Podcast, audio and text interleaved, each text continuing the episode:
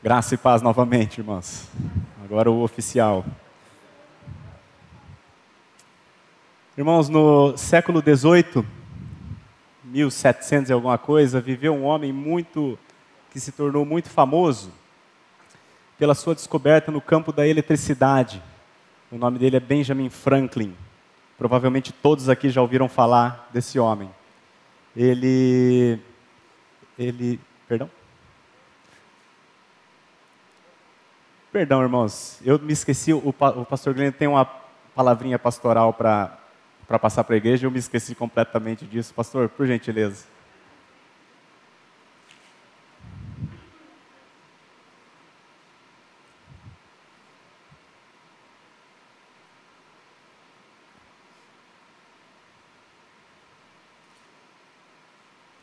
Graça e paz.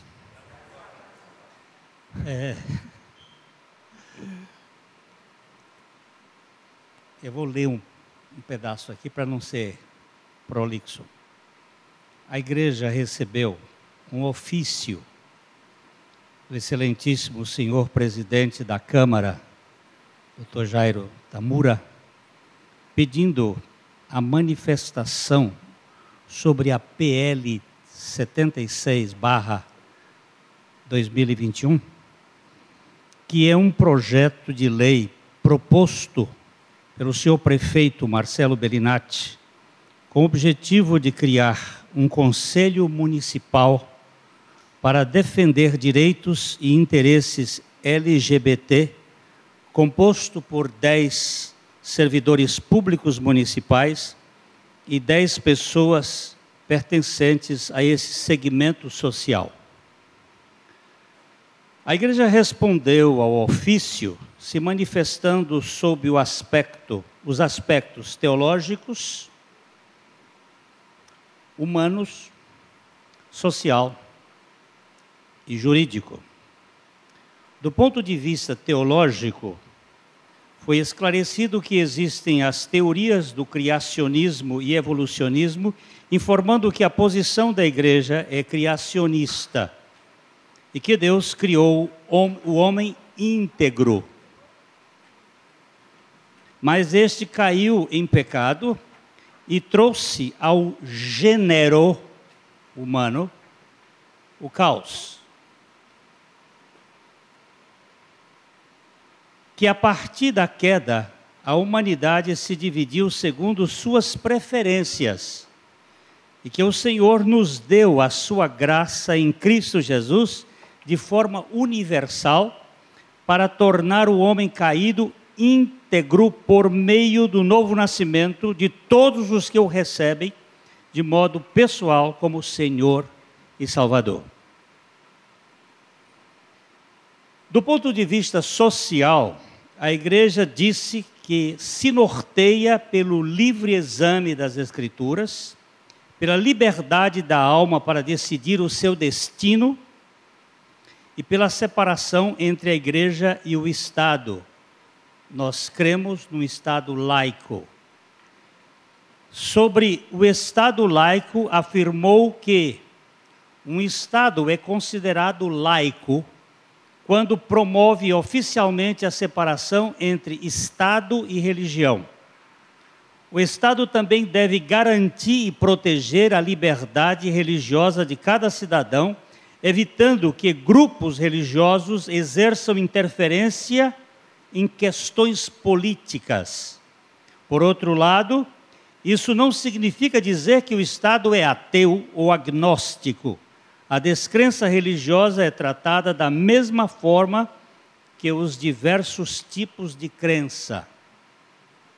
Destacou-se que a igreja é partidária do irrestrito respeito à Constituição Federal e, por isso, contrária à criação de qualquer conselho participante do poder público com a finalidade de atender qualquer interesse de qualquer grupo ou segmento social formando, formado a partir dos pensamentos, das preferências, afinidades dos seus membros participantes, até mesmo que porque são centenas de segmentos sociais, modalidades, eh, perdão, segmentos sociais existentes em nossa sociedade, e a criação desta modalidade de conselhos tornaria inviável a administração pública,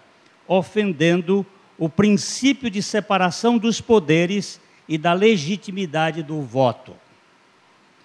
A igreja é contrária a qualquer conselho, seja religioso, seja de samba, seja de LGBT ou qualquer outro, porque seria simplesmente interferência dentro do poder estatal de qualquer grupo. Se tivesse este, teriam outros e outros mais. Do ponto de vista legal, a igreja ressalta no, nos termos do artigo 19 da Constituição Federal, que veda a União, o Estado, o Distrito Federal e os municípios de criar distinção entre brasileiros ou criar preferências entre estes. Ofende, assim, o inciso terceiro do artigo 1 da, da, da Constituição Federal, em relação à dignidade da pessoa humana daqueles que não participarem do conselho proposto, inibindo e impedindo o cumprimento da finalidade e objetivos da República Federativa do Brasil esculpidos nos artigos 1 e 4, nos incisos 1 e 4 do artigo 3 da, da um, Constituição Federal, que está CF, e eu toda vez tenho que pensar que é Constituição Federal.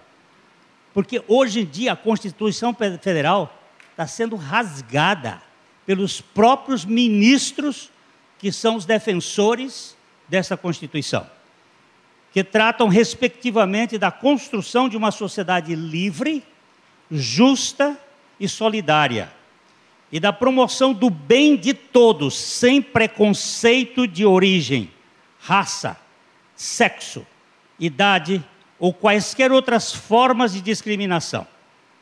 Viola também o princípio da igualdade de todos perante a lei e a igualdade entre homens e mulheres que a Constituição Federal, no artigo 5, capto e inciso 1, fala, ressaltou que a forma de participação dos segmentos sociais no Estado foi prevista pela Constituição Federal através das associações civis, das quais foi dada legitimidade necessária para exigir dos poderes executivos, legislativo e judiciário, respectivamente, na adoção de, de políticas públicas, promoção e criação de legislação e cumprimento da lei vigente, tudo com respaldo no Ministério Público. A igreja não adotará nenhum sistema que fira os princípios da legalidade. Com essa fundamentação, a igreja pediu, nesse seu parecer, a rejeição da tramitação da PL e, no mérito, que não seja aprovado. Foi esse o pedido que foi feito.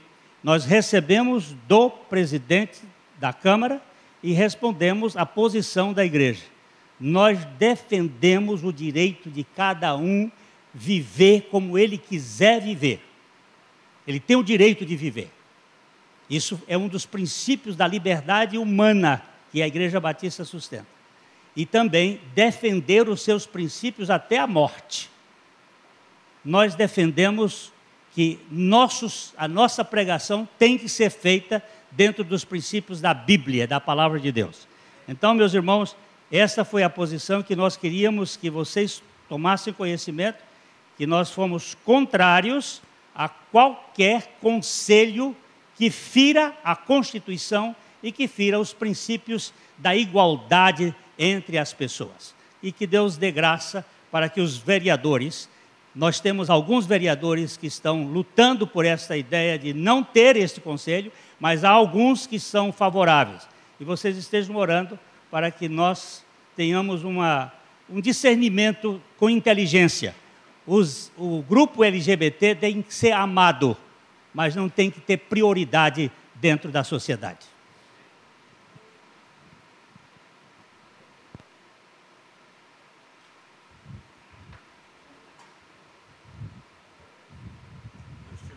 Amém. Graça e paz, irmãos. Agora vai. Quando a gente tem algo importante a dizer, a gente se apressa em fazê-lo.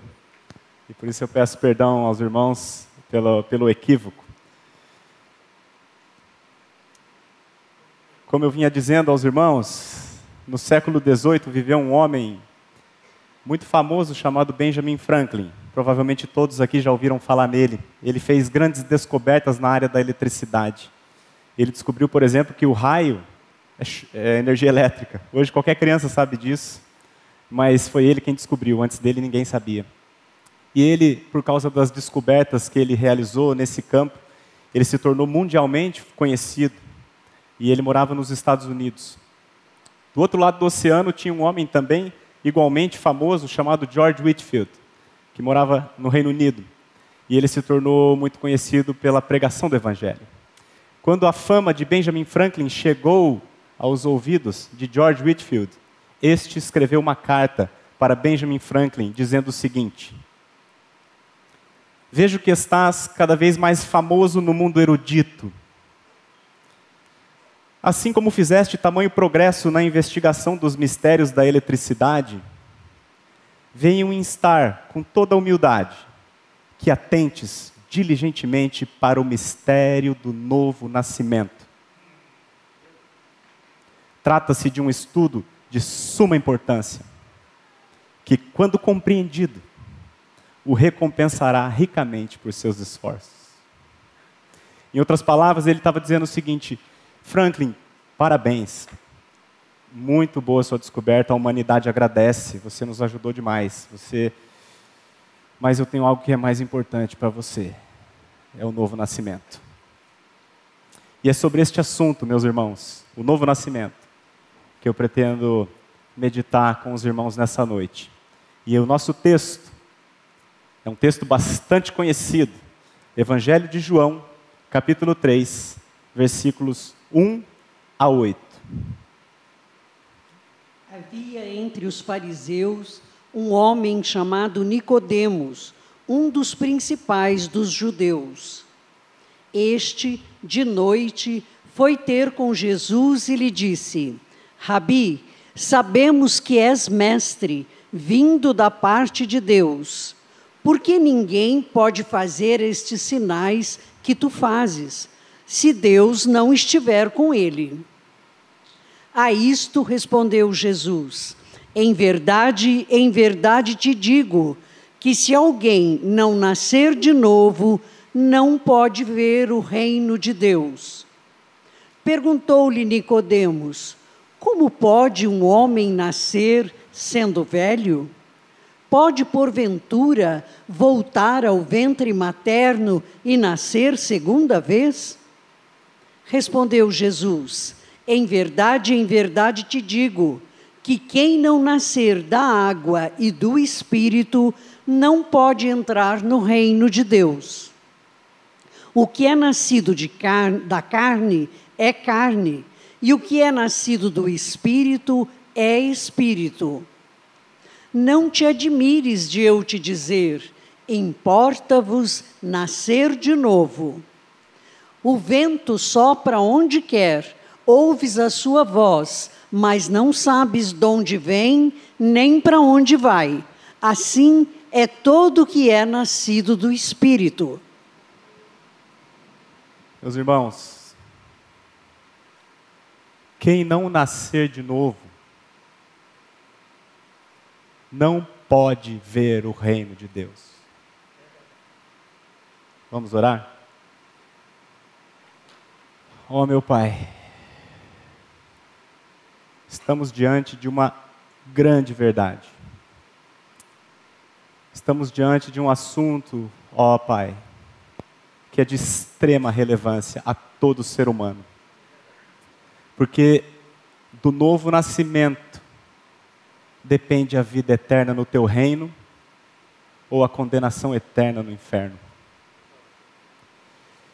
Ó Pai, nós sabemos que o vento sopra onde quer, o teu espírito sopra onde ele bem entende, mas nós aqui clamamos que nesta noite ele sopre sobre esta assembleia, que ele venha nesta congregação falar individualmente com cada coração aqui. Para que hoje, Senhor, haja salvação, para que nesta noite haja regeneração, arrependimento e novo nascimento. Nós te pedimos para a glória do teu próprio nome e nós oramos em nome de Jesus. Amém. Irmãos, esse texto, como eu disse, é muito conhecido na nossa comunidade. Ele, eu estava olhando nos arquivos do, do nosso canal no YouTube, o, o pastor Glênio pregou esse texto aqui há quatro anos atrás na igreja, durante a exposição do Evangelho de João, que nós ainda estamos nele. Né? Ele pregou há quatro anos atrás essa passagem, em dois ou três estudos. O irmão Andrei também já fez a exposição desse mesmo texto há uns dois anos atrás. O irmão Fernando Prison, há exatamente um ano atrás, expôs esse mesmo texto aqui. Mas a mim não me desgosta e a segurança para vós outros, que eu vos diga as mesmas coisas. Eu entendo, meus irmãos, que a maior necessidade da igreja brasileira é o novo nascimento. E entenda a igreja aqui, a igreja visível, a igreja com I minúsculo. Porque é, é uma, é uma incoerência chamar de igreja quem não nasceu de novo porque só faz parte da igreja aquele que de fato nasceu de novo. Mas existe uma igreja, uma igreja composta de pessoas que frequentam lugares como este e que é chamado de igreja. O último censo do IBGE, eu acredito que foi em 2020, não sei em que ano foi, mas o censo do IBGE nos diz que 86% da população brasileira se declara cristã. Essa informação ela alegra o seu coração? O, que ela gera no seu coração quando você ouve que 86% da população é cristã? No meu coração, meus amados, gera uma profunda preocupação. Porque se de fato nós tivéssemos 86% dos brasileiros como fazendo parte da igreja, 86% dos brasileiros fossem de fato filhos de Deus, nascidos de novo, nós não teríamos o país que nós temos. O que eu vejo, meus amados, é uma multidão de pessoas autoenganadas, equivocadas e por isso, eu entendo que este assunto do novo nascimento é a maior necessidade da igreja brasileira nos dias de hoje. E por isso eu convido os irmãos a nós meditarmos nessa, neste ensino de Jesus sobre o novo nascimento. É um diálogo que ele teve com esse homem chamado Nicodemos e ele trata especificamente desse assunto. Vamos então olhar agora, verso a verso, o que, que o nosso Senhor tem para nos ensinar. Versículo 1 por favor, minha irmã. Havia entre os fariseus um homem chamado Nicodemos, um dos principais dos judeus. Havia entre os fariseus um homem chamado Nicodemos. Irmãos, nós do meio evangélico ou do meio protestante, quando nós ouvimos a palavra fariseu, ela já soa para nós até um, um tom pejorativo. Nós não gostamos dos fariseus nós os criticamos, nós temos antipatia por ele. Mas nós precisamos entender que no tempo de Jesus não era assim que os fariseus eram vistos. Pelo contrário, eles eram excelentes pessoas. Pensa comigo. O único povo do mundo que tinha acesso à palavra de Deus era o povo de Israel única nação do mundo que tinha acesso ao Deus e que cria no Deus das Escrituras. Todo o resto do mundo era pagão, os israelitas não. Eles criam no Deus da Bíblia. E dentre os, os israelitas, tinha um grupo de pessoas que eram os fariseus. Quem eram os fariseus? Eram os homens mais zelosos da lei de Deus. Eram homens que sabiam e liam a Bíblia, que frequentavam o templo deles, que era a sinagoga, que davam o dízimo, que eram pessoas de reputação ilibada. Você já ouviu aquela expressão assim, ah, ele é uma pessoa boa? Já ouviu essa expressão? O fariseu não é uma pessoa boa, é a melhor pessoa do mundo. Era um excelente cidadão. Pessoas de bem, digamos assim, entre aspas. Esse era o fariseu. E quem era Nicodemos? Um dos principais dos judeus. Nicodemos era um homem muito importante. Ele era um fariseu dos fariseus, ele era membro do sinédrio, um grande mestre em Israel, um grande professor de Bíblia. Ele conhecia a Bíblia mais do que todos nós juntos aqui, Antigo Testamento. O, o, o Nicodemos é um homem que, do ponto de vista humano, meus amados, do ponto de vista humano, que fique claro, ele tinha uma reputação tal qual tem o pastor Glênio entre nós. Você olha para o pastor Glênio, um, um homem de Deus, um homem. A diferença é que ele reconhece que ele é um crápula, como ele mesmo diz e como a palavra afirma. Mas a reputação de Nicodemos era a reputação de um homem como o pastor Glênio. Um cara bom. E aí o texto segue dizendo o que no versículo 2? Este de noite foi ter com Jesus e lhe disse: Rabi, sabemos que és mestre vindo da parte de Deus, porque ninguém pode fazer esses sinais que tu fazes se Deus não estiver com ele. Presta atenção nos detalhes da Bíblia, meus irmãos. A Bíblia diz que o, Nicodemos, este Nicodemos, de noite foi ter com Jesus. De noite. Por que, que tem essa informação aqui? O que, que isso vai mudar? Uns entendem que ele, em respeito a Jesus, que era um homem muito ocupado, Nicodemos foi à noite para não tomar tempo dele. Outros entendem que Nicodemos também era um homem muito ocupado, falou: "Eu vou à noite que eu fico mais tranquilo para ter um papo mais mais relaxado com ele". Mas eu entendo, meus irmãos, que ele foi de noite por causa daquilo que diz o Salmo 2. A Bíblia diz, no Salmo, nós não vamos lá, mas a Bíblia diz que os reis da terra se levantam contra o Senhor e contra o seu ungido. A Bíblia diz claramente que o mundo odeia o ungido do Senhor, que é Jesus Cristo. O mundo conspira contra Jesus. De modo que é fácil você falar de Deus, mas falar de Jesus é bem mais difícil. E por isso, Nicodemos tinha vergonha de ser visto com Jesus. Ele foi de noite porque ele tinha vergonha. E da mesma maneira, meus amados, nós temos aqui entre nós muitas pessoas chamado de crente agente secreto é o crente James Bond. Ele é crente no domingo aqui, mas ninguém mais sabe que ele é crente. Porque Jesus lhe traz vergonha. Quantas vezes, meus amados, nós temos vergonha de anunciar o Senhor Jesus, temos oportunidades e não anunciamos, porque o nosso coração sente vergonha. Isso mostra, meus amados, o quão pecaminoso é o nosso coração a ponto de nos envergonharmos do Senhor da glória. Agora, o que eu acho maravilhoso no Senhor é que, apesar dele conhecer o coração de Nicodemos, saber que Nicodemos se envergonhava dele, ele não, não o reprimiu, pelo contrário, o recebeu. Porque ele amava o Nicodemos incondicionalmente.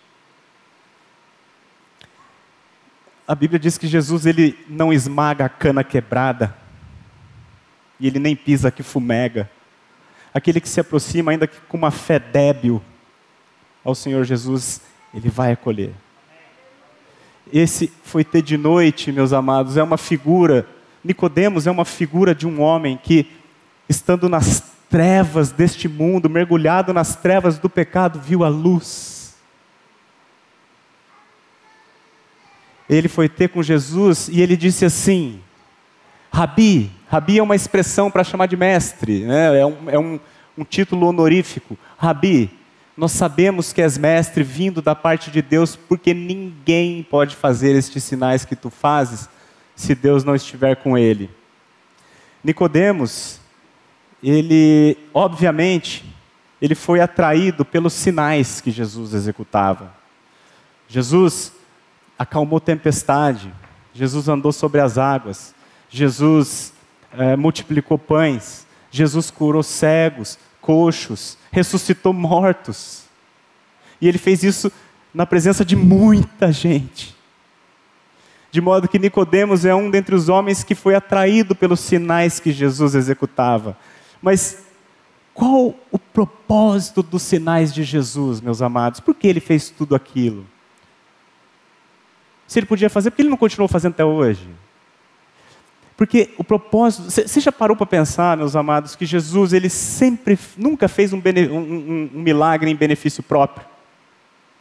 Ele multiplicou pão para 5 mil pessoas, depois para 7 mil, mas quando ele teve fome, ele passou fome. Ele ressuscitou mortos, ele ressuscitou Lázaro, ressuscitou a filha de Jairo, mas quando ele estava na cruz e falavam para ele: desce, desce, ele não fez. Vocês lembram uma passagem quando ele cura um leproso? E o leproso fica feliz da vida. E ele queria seguir Jesus e queria sair contando para todo mundo. Jesus fala assim: Não, mas você vai, se apresenta ao sacerdote e apresenta para ele a oferta que Moisés mandou. Por que, que Jesus fez isso? Porque Jesus tem um propósito apenas ao realizar os sinais dele: comprovar quem ele é ele mostra a sua divindade por meio dos sinais. Nunca nenhum leproso tinha sido curado. Era uma doença incurável. Tinha na lei de Moisés, quando alguém fosse curado, se apresenta ao sacerdote e oferece a oferta. Em todos aqueles séculos, ninguém fez isso. Nunca nenhum sacerdote viu um leproso se apresentando. Tem um ou outro, Naamã, que não era nem israelita. Mas era uma doença sem cura era quando Jesus curou aquele leproso, ele não tinha o propósito de simplesmente abençoar aquele leproso. Ele queria mostrar que quem estava ali era Deus. E por isso que ele falou: vai e se apresenta o sacerdote. E o sacerdote no templo viu um homem curado de lepra. Esse é o propósito dos sinais de Jesus comprovar a sua divindade. Infelizmente, meus amados, tem muitas pessoas na igreja que hoje procuram Jesus porque querem sinais, porque querem receber as suas bênçãos, porque querem ser curados, porque quer consertar o casamento, porque quer que Jesus traga o meu filho que está nas drogas. Não estou dizendo que isso seja errado, mas se o teu propósito com Jesus é este, a Bíblia diz que se a nossa esperança em Cristo se limita apenas a este mundo, nós somos os mais infelizes de todos os homens. Não é isso que Jesus veio fazer. O propósito de Jesus, meus amados, é muito maior, muito maior do que simplesmente nos trazer bênçãos terrenas. Ele veio para anunciar o reino de Deus. E como se entra nele. É isso que ele veio fazer, como a gente vai ver no versículo 3. A isto respondeu Jesus: Em verdade, em verdade te digo que se alguém não nascer de novo, não pode ver o reino de Deus. Olha que interessante. A isto respondeu Jesus. Mas Nicodemos não fez pergunta nenhuma. Jesus, meus amados, uma vez atraída a atenção do ouvinte e confirmada a sua divindade, ele vai direto ao assunto. Ele não tem tempo a perder. Ele vai tratar daquilo que realmente a alma humana precisa: nascer de novo. E ele diz assim: em verdade, em verdade te digo. Essa expressão para nós é esquisita, a gente repetir, mas no hebraico, é a, a repetição é a maneira de dar ênfase. O que ele estava dizendo para Nicodemos é o seguinte: Nicodemos, a coisa mais importante, mais urgente para você é que se, você, se alguém não nascer de novo, não pode ver o reino de Deus. Isso é urgente. Da mesma maneira que Whitfield escreveu para Benjamin Franklin: ó, oh, parabéns, eletricidade, muito bom, vai ajudar a humanidade, mas, mas tem um negócio mais importante: novo nascimento. Se alguém não nascer de novo, não pode ver o reino de Deus. Não pode. Não pode. E não pode, não é no sentido de inabilidade, é de total incapacidade. A minha filhinha mais nova, ela não veio aqui quando a gente orou porque ela não sabe andar, porque ela não pode andar. Ela ainda tem, só tem 10 meses. Mas ela já está se segurando e, e em breve ela vai poder. Então, ela ainda não tem a habilidade para andar, mas ela está desenvolvendo e ela vai ter. Agora, ela nunca poderá voar. Ela não pode voar, por mais que ela treine ou pratique. E da mesma maneira, nós não podemos entrar ou ver o reino de Deus se não nascer de novo. É uma impossibilidade, uma incapacidade humana. É o que Jesus está ensinando aqui para Nicodemos. Jesus ele está desconstruindo a meta, mentalidade equivocada de Nicodemos. Nicodemos pensava: ó, oh, eu sou do povo de Israel, eu tenho a Bíblia do Deus verdadeiro, eu sou um descendente de Abraão, eu frequento o culto, eu dou o dízimo, eu sou uma boa pessoa, eu mereço ser salvo e ver o reino de Deus. Jesus está desconstruindo essa mentalidade. Não pode. Quem não nascer de novo não pode ver o reino de Deus. E infelizmente, meus amados, muitos no seio da igreja hoje têm a mesma mentalidade de Nicodemos. Eu sou uma pessoa boa. Eu frequento a igreja, eu dou dízimo, parei de beber, parei de fumar. Parei de jogar baralho. Eu conheço a doutrina correta. Eu sei que a salvação não é pelas obras, é pelo novo nascimento. Doutrina não salva ninguém, ainda que seja importante. Muitos fazem da doutrina sua própria religião. Eu conheço a doutrina correta, logo estou salvo. Não. Está salvo quem nascer de novo. E aí nós temos duas perguntas que nós temos que responder. Por que nós precisamos nascer de novo? Essa é uma. E a segunda, o que é o novo nascimento? Meus irmãos, sabe por que nós precisamos nascer de novo? Salmo 14, versículos 2 e 3. Do céu olha o Senhor para os filhos dos homens, para ver se há quem entenda, se há quem busque a Deus. Todos se extraviaram e juntamente se corromperam. Não há quem faça o bem, não há nenhum sequer. Sabe por que a gente precisa nascer de novo? Porque lá do céu olha o Senhor para nós, para ver se há alguém que entenda, ou se há alguém que busque a Deus. Mas ao olhar, ele conclui que todos se extraviaram. E juntamente se corromperam. Não há quem faça o bem, não há nenhum sequer. Esse texto de Salmo 14 está repetido no Salmo 53 e está repetido em Romanos 3, capítulo 3, versículos 10 a 12. E o irmão Márcio Frois citou esse texto hoje pela manhã. Não há quem entenda. E não há quem busque a Deus.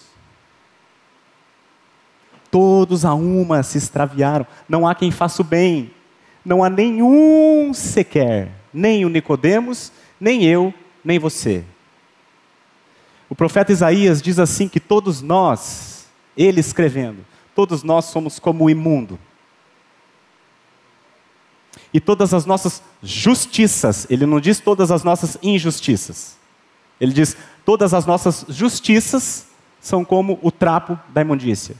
Veja bem quem está dizendo isso. Isaías, um homem que, pela sua fidelidade ao Senhor, foi cerrado ao meio.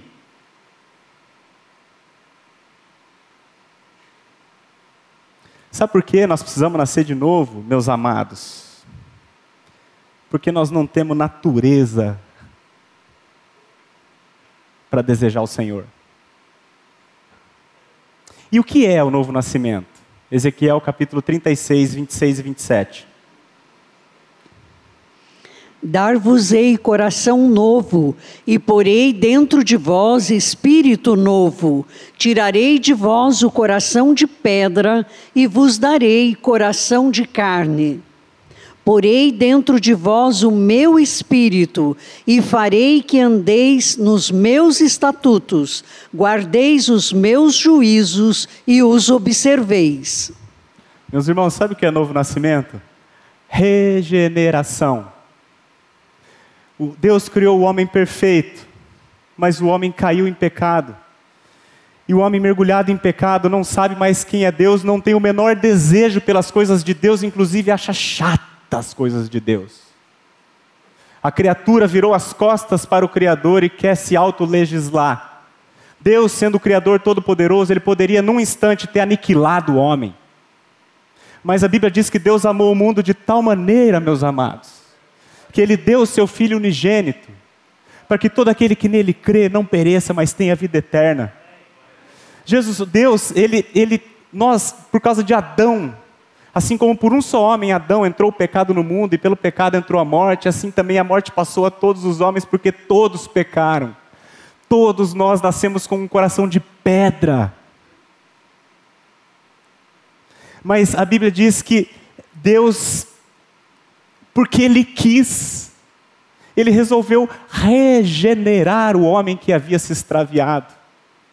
E ele diz: Dar-vos-ei um coração novo, porei dentro de vós um espírito novo. Tirarei de vós o coração de pedra e eu vos darei um coração de carne. Eu porei dentro de vós o meu espírito com E maiúsculo, e então eu farei com que vocês andeis nos meus estatutos, guardeis os meus juízos e os observeis. Sabe o que é o novo nascimento, meus irmãos? A pessoa é aquela é, é a pessoa que experimentou esta obra mediante a fé, de ter o seu coração trocado.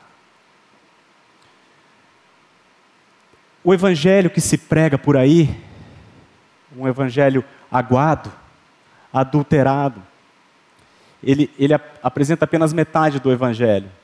Ele diz que Jesus morreu pelos nossos pecados. É verdade. Ele, ele é o Cordeiro de Deus, ele morreu pelos nossos pecados, ele pagou a conta do nosso pecado, mas ele fez algo muito maior. Ele nos incluiu naquela morte, como o pastor Maurício mencionou. Nós fomos colocados nele, nós fomos batizados nele. E quando ele morreu, nosso velho homem morreu juntamente com ele. E quando ele ressuscitou, quando ele foi ressuscitado pela glória do Pai, nós também fomos ressuscitados com ele em novidade de vida. Isso é regeneração. Isso é o novo nascimento. É uma obra que Deus fez na cruz de Cristo. Ele precisava fazer isso, meus amados, porque não adianta apenas perdoar pecado para quem não quer Deus. A doutrina da justificação é maravilhosa, nós somos justificados por causa da fé em Jesus, porque Jesus morreu pelo nosso pecado. Mas apenas justificado, a gente chega no céu justificado, posso entrar, não tem mais pecado, está tudo perdoado, mas eu entro num lugar que eu odeio. Porque o coração de pedra não, não ama as coisas do Senhor. Nós precisamos ser regenerados, porque caso contrário, ninguém quer ir para o céu. Existe um equívoco muito grande, meus amados. É, tem, tem uma diferença muito grande entre desejar o céu e ter medo do inferno. O que acontece é o seguinte: depois que morre, você tem duas opções, só tem dois destinos: céu ou inferno. O inferno é terrível, então só, só sobrou o céu, me, me dá o céu. Não é assim.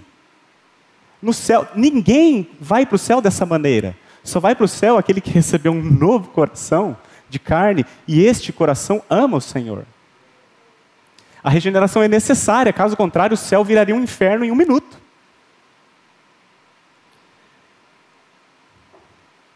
Versículo, voltando lá em João. Então é por isso que Jesus diz, Nicodemos, é, versículo 3, irmão, por favor. A isto respondeu Jesus: Em verdade, em verdade te digo que se alguém não nascer de novo, não pode ver o reino de Deus. quem não nascer de novo não pode ver o reino de Deus. E alguns, muitos pensam aqui equivocadamente que o reino de Deus é o céu. É também. Mas o reino de Deus, meus amados, começa agora.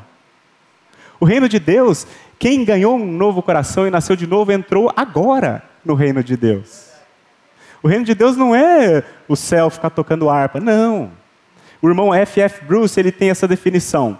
O reino de Deus é o domínio de Deus onde a sua vontade é suprema, seja no coração do indivíduo, seja na comunidade do seu povo, nesta vida ou na vindoura. E somente os filhos de Deus entendem o que é a vontade de Deus. O reino de Deus é composto daqueles que nasceram de Deus e que por isso entendem a sua vontade e o amam como Pai. Versículo 4. Perguntou-lhe Nicodemos: Como pode um homem nascer sendo velho? Pode porventura voltar ao ventre materno e nascer segunda vez? Uma pergunta bastante tola para um mestre, né? Nicodemos era um mestre e ele faz uma pergunta ridícula. Pode um homem nascer, voltar para a barriga da mãe e nascer de novo? A Bíblia diz, meus amados, que o homem natural não aceita as coisas do Espírito de Deus e não pode entendê-las porque elas se discernem espiritualmente. Com um coração de pedra você não vai entender a palavra de Deus. E é o mesmo problema que nós temos hoje na igreja. A gente diz para as pessoas: oh, você precisa nascer de novo. A primeira coisa que o cara fala é: realmente, eu preciso voltar para a igreja. Preciso parar de ir no bar. Preciso dar o dízimo, preciso ler mais a Bíblia. Não!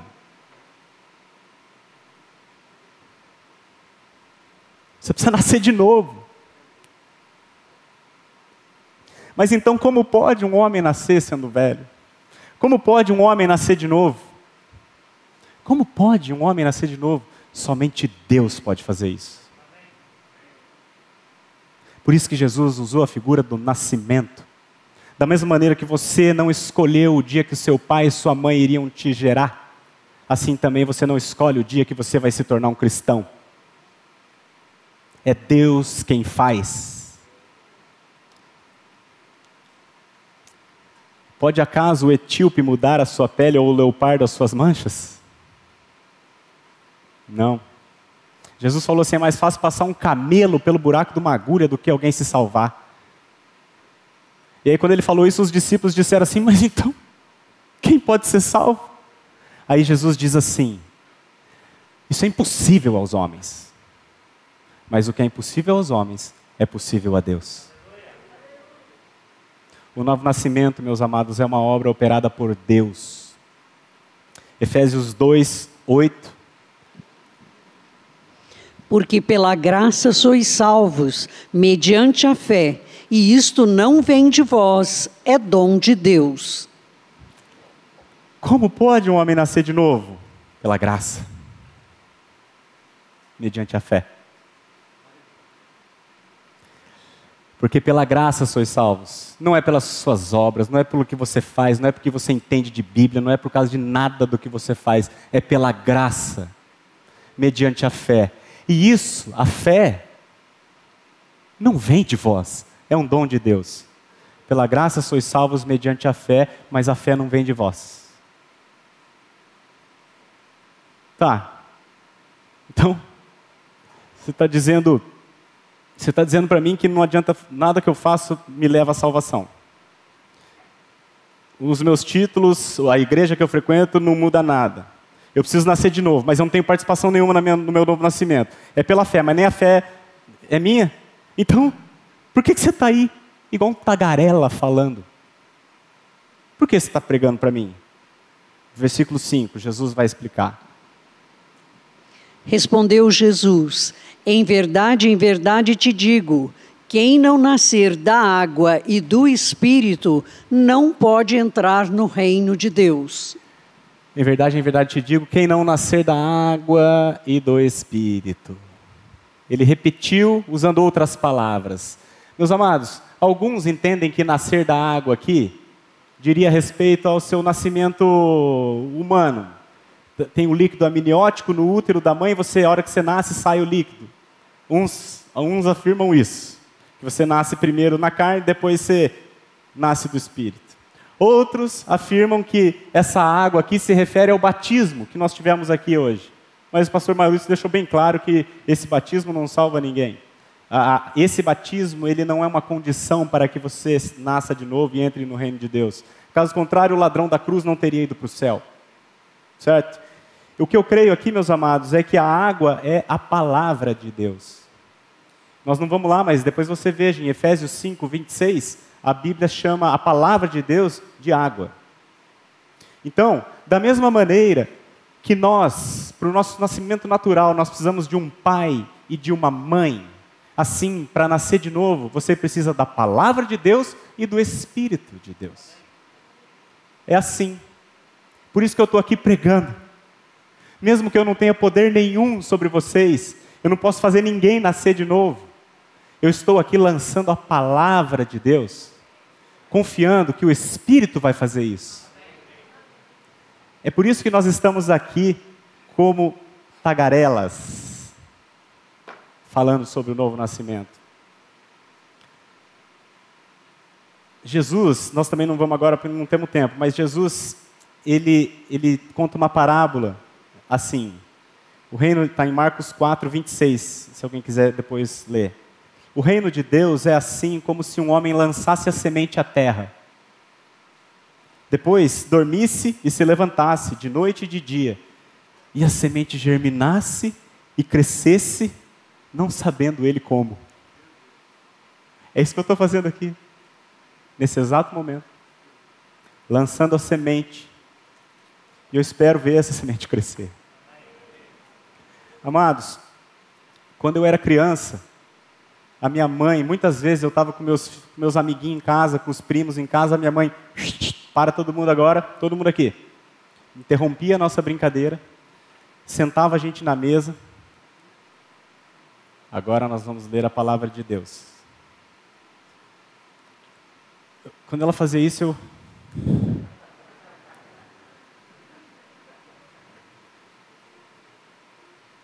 Eu tinha birra.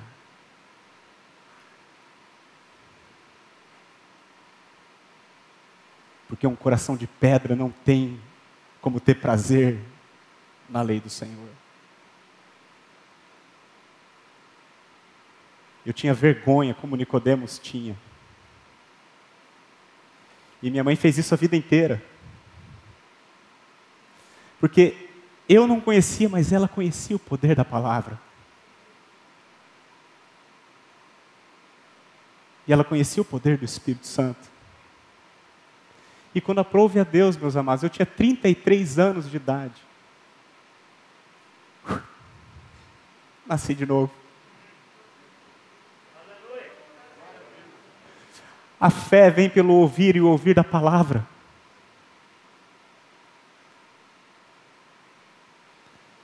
É o que eu estou fazendo aqui, meus amados.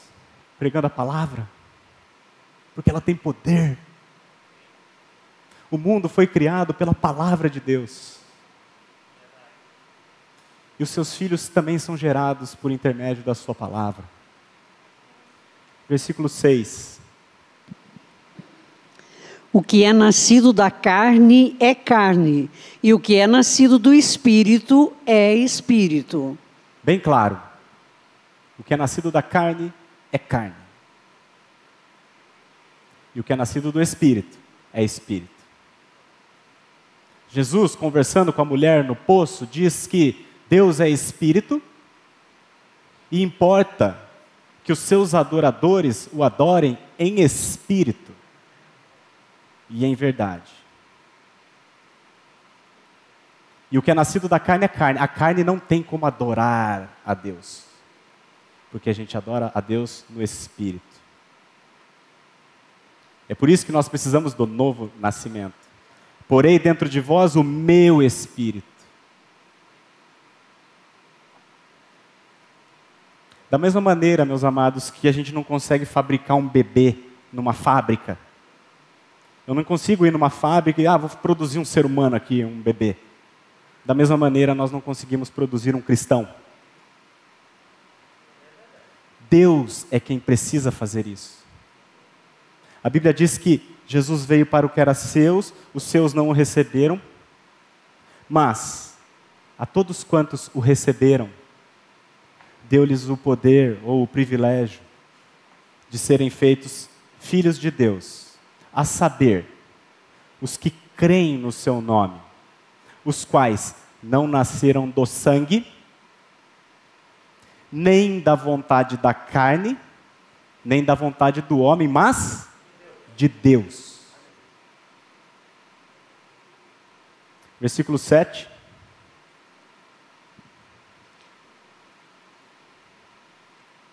Não te admires de eu te dizer, importa-vos nascer de novo.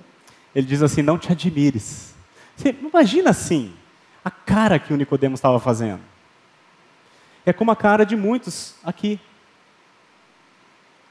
Perplexo. Não estava entendendo nada. E Jesus falou assim: não te admires. Nicodemo estava viajando. Na, na expressão mais atual, Nicodemo estava viajando, não estava entendendo nada. E Jesus, ele diz assim: Não te admires de eu te dizer, importa-vos nascer de novo. Jesus não tenta explicar o inexplicável, ele apenas prega a palavra. Mais uma vez, pela terceira vez, ele repete a mesma coisa. E depois vocês vão ler, meus amados, não é para hoje, mas Nicodemos creu no Senhor. Ele nasceu de novo. O que Jesus estava fazendo era, estava pregando a palavra para um homem que ele amava, crendo que o Espírito Santo iria convencê-lo no tempo certo. E três anos depois, Nicodemos creu no Senhor. Nós vamos encontrá-lo no céu. Creio eu. Nós não precisamos tornar o Evangelho mais palatável, meus amados. Nós podemos tentar explicar assim da melhor maneira possível, usando a nossa inteligência, mas nós não precisamos adoçar o Evangelho como ele tem sido adoçado por aí. Nós não precisamos é, colocar incremento no Evangelho para torná-lo mais atrativo. Nós temos que pregar a palavra só e orar ao Senhor do Espírito, que mande o seu Espírito e convença os corações que Ele bem quiser. Paulo fala assim para Timóteo: prega a palavra, insta, insista, quer seja oportuno, quer não. Por quê? Porque haverá um tempo em que as pessoas não suportarão ouvir a sã doutrina da palavra. Antes, cercar-se-ão de falsos mestres, como que sentindo coceira nos ouvidos, fala o que eu quero ouvir. Me motiva, eu quero sair daqui motivado. Mas a orientação é prega a palavra. Insta, quer seja oportuno, quer não. E é legal que ele disse o seguinte: não te admires, está falando com uma pessoa no singular. Não te admires, Nicodemos, de eu te dizer importa-vos, no plural. Importa-vos, porque esse é um imperativo para todos os seres humanos. Essa é a maior necessidade de todos os seres humanos. Nicodemos precisa nascer de novo, Benjamin Franklin precisa nascer de novo, eu e você e todo ser humano que nasceu sobre a face da terra precisa nascer de novo, senão não pode ver e não pode entrar no reino de Deus. No céu, meus amigos, não haverá fariseu, não haverá católico, não haverá protestante, batista, evangélico, pentecostal, pessoas boas, não vai ter nada disso no céu, apenas filhos. Os que nasceram de Deus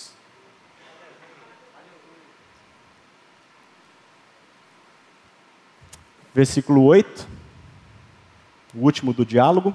O vento sopra onde quer, ouves a sua voz, mas não sabes de onde vem, nem para onde vai. Assim é todo o que é nascido do Espírito. Nós conhecemos uma pessoa chamada Dilma, que tentou estocar o vento. Obviamente ela não conseguiu, porque nós não sabemos de onde o vento vem nem para onde ele vai. O vento sopra onde quer. E o vento aqui é uma figura do Espírito. O Espírito de Deus, ele assopra onde ele quer. Caso contrário, ele não seria soberano e não seria Deus. O vento assopra onde quer.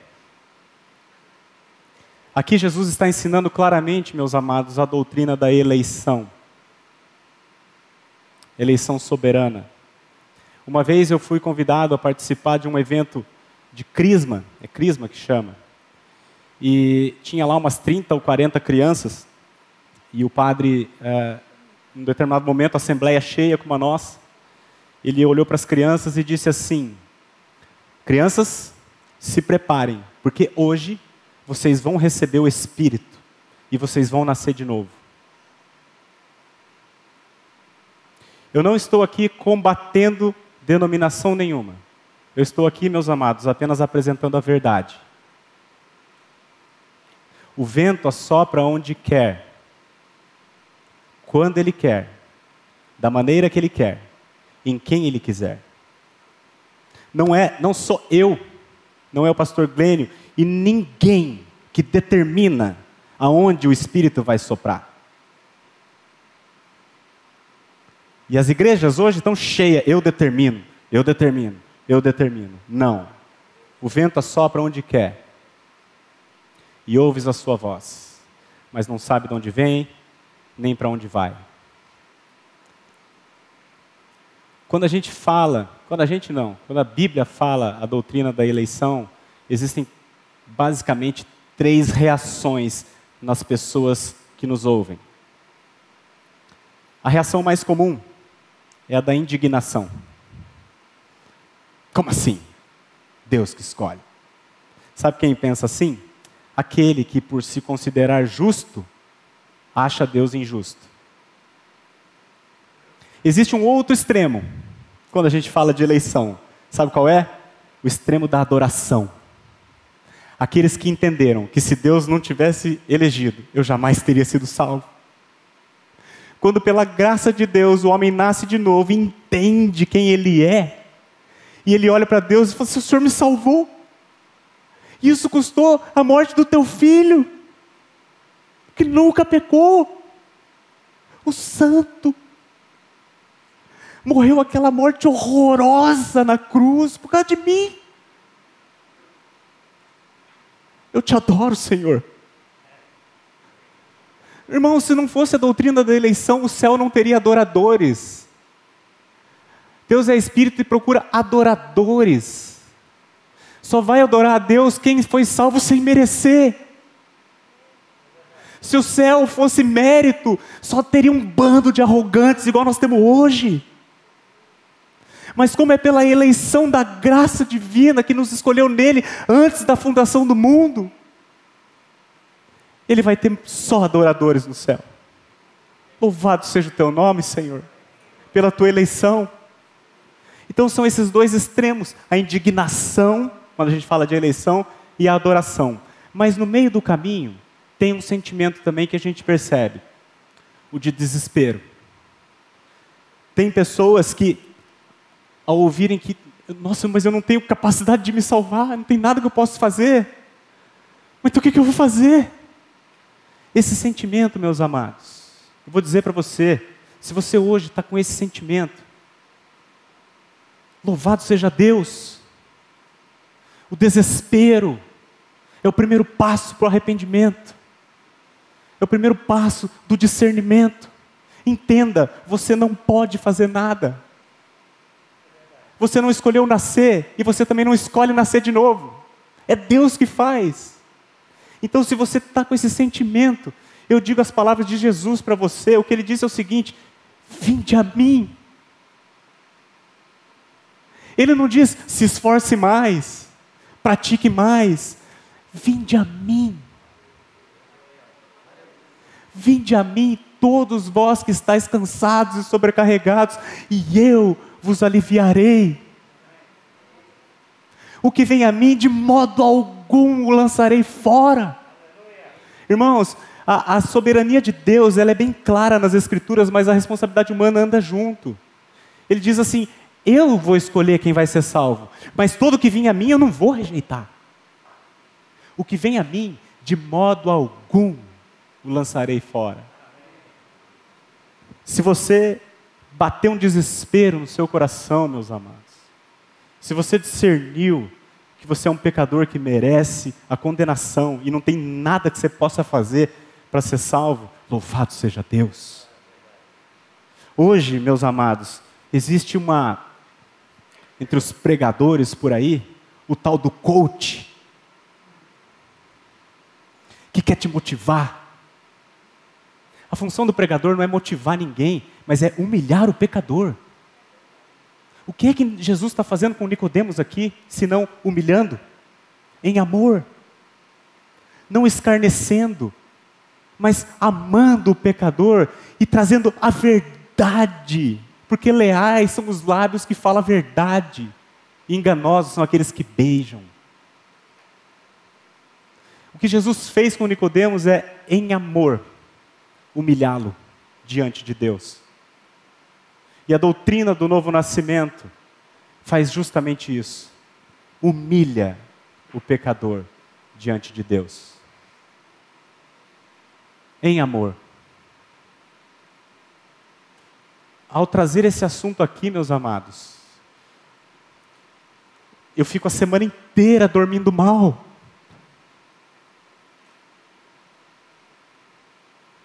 Porque disso aqui depende a vida de todos vocês. A eternidade. Não pense em Jesus como quem está aqui para te dar uma casa bonita. Oh, meu amigo, isso é muito pequeno. Quem não nascer de novo não pode ver. Você já vê o reino de Deus? Porque o reino de Deus não é ir para o céu, é ver agora. Você já vê? Você já está no reino de Deus? Isso é sério. É a coisa mais séria que existe na face da terra. Não brinque com isso. Então, para a gente fechar, resumindo o que a gente viu hoje, meu amigo. Não importa a sua religiosidade, a sua moralidade, ou se você é uma pessoa boa. Não importa se você foi batizado uma, duas, três vezes. É preciso nascer de novo para ver o reino de Deus. E o novo nascimento é uma obra que Deus faz, sozinho. A religião é tudo aquilo que o homem faz tentando agradar a Deus. E como Márcio disse hoje pela manhã, subindo as escadas, apresentando o nosso ridículo portfólio diante de Deus inútil. A religião é esse esforço inútil. E o Evangelho é Deus descendo até o chão onde nós estávamos, atolado no pecado. E Ele atolou o filho dele no nosso pecado. Matou o filho dele, por amor a quem nada merece. E ressuscitou o filho dele, porque o filho dele merece. E quando ele foi ressuscitado, nós estávamos juntamente com ele. E ressuscitamos em novidade de vida. O novo nascimento acontece pela pregação da palavra de Deus e mais a ação do Espírito Santo. A palavra está lançada. E eu vou orar para que o Espírito Santo convença o teu coração, se for a necessidade. E a maior necessidade de todos, humanos, todos os seres humanos, meus amigos, é nascer de novo.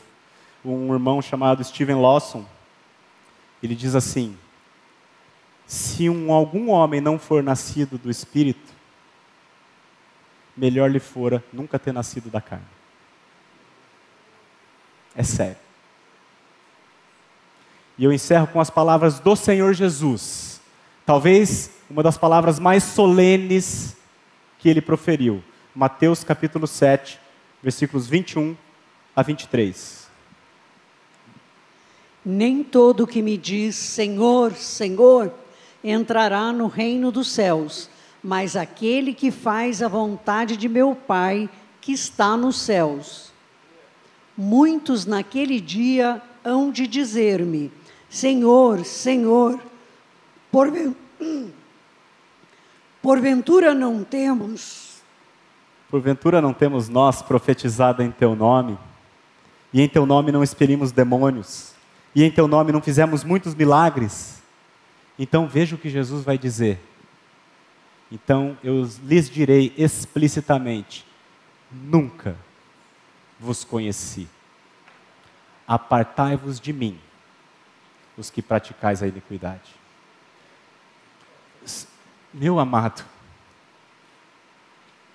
imagine o terror dessa cena. Jesus está dizendo assim: nem todo aquele que me diz Senhor, Senhor. Quem que diz Senhor para Jesus? A igreja.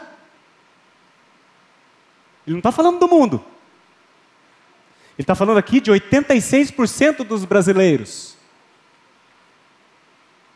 que chamam Jesus de Senhor. Nem todo aquele que me diz Senhor entrará no reino dos céus, mas aquele que faz a vontade de meu Pai que está nos céus. Quem que faz a vontade de Deus que está nos céus? Aquele que recebeu um coração de Deus, um coração de carne.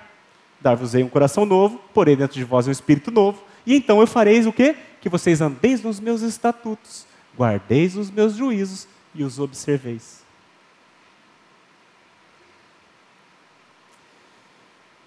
Você já nasceu de novo?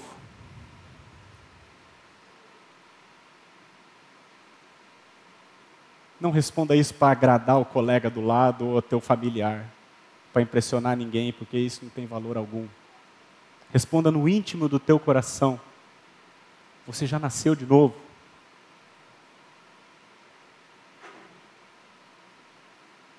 Essa é a maior necessidade de todos os seres humanos que aqui estão e todos que estão sobre a face da terra. Vamos orar?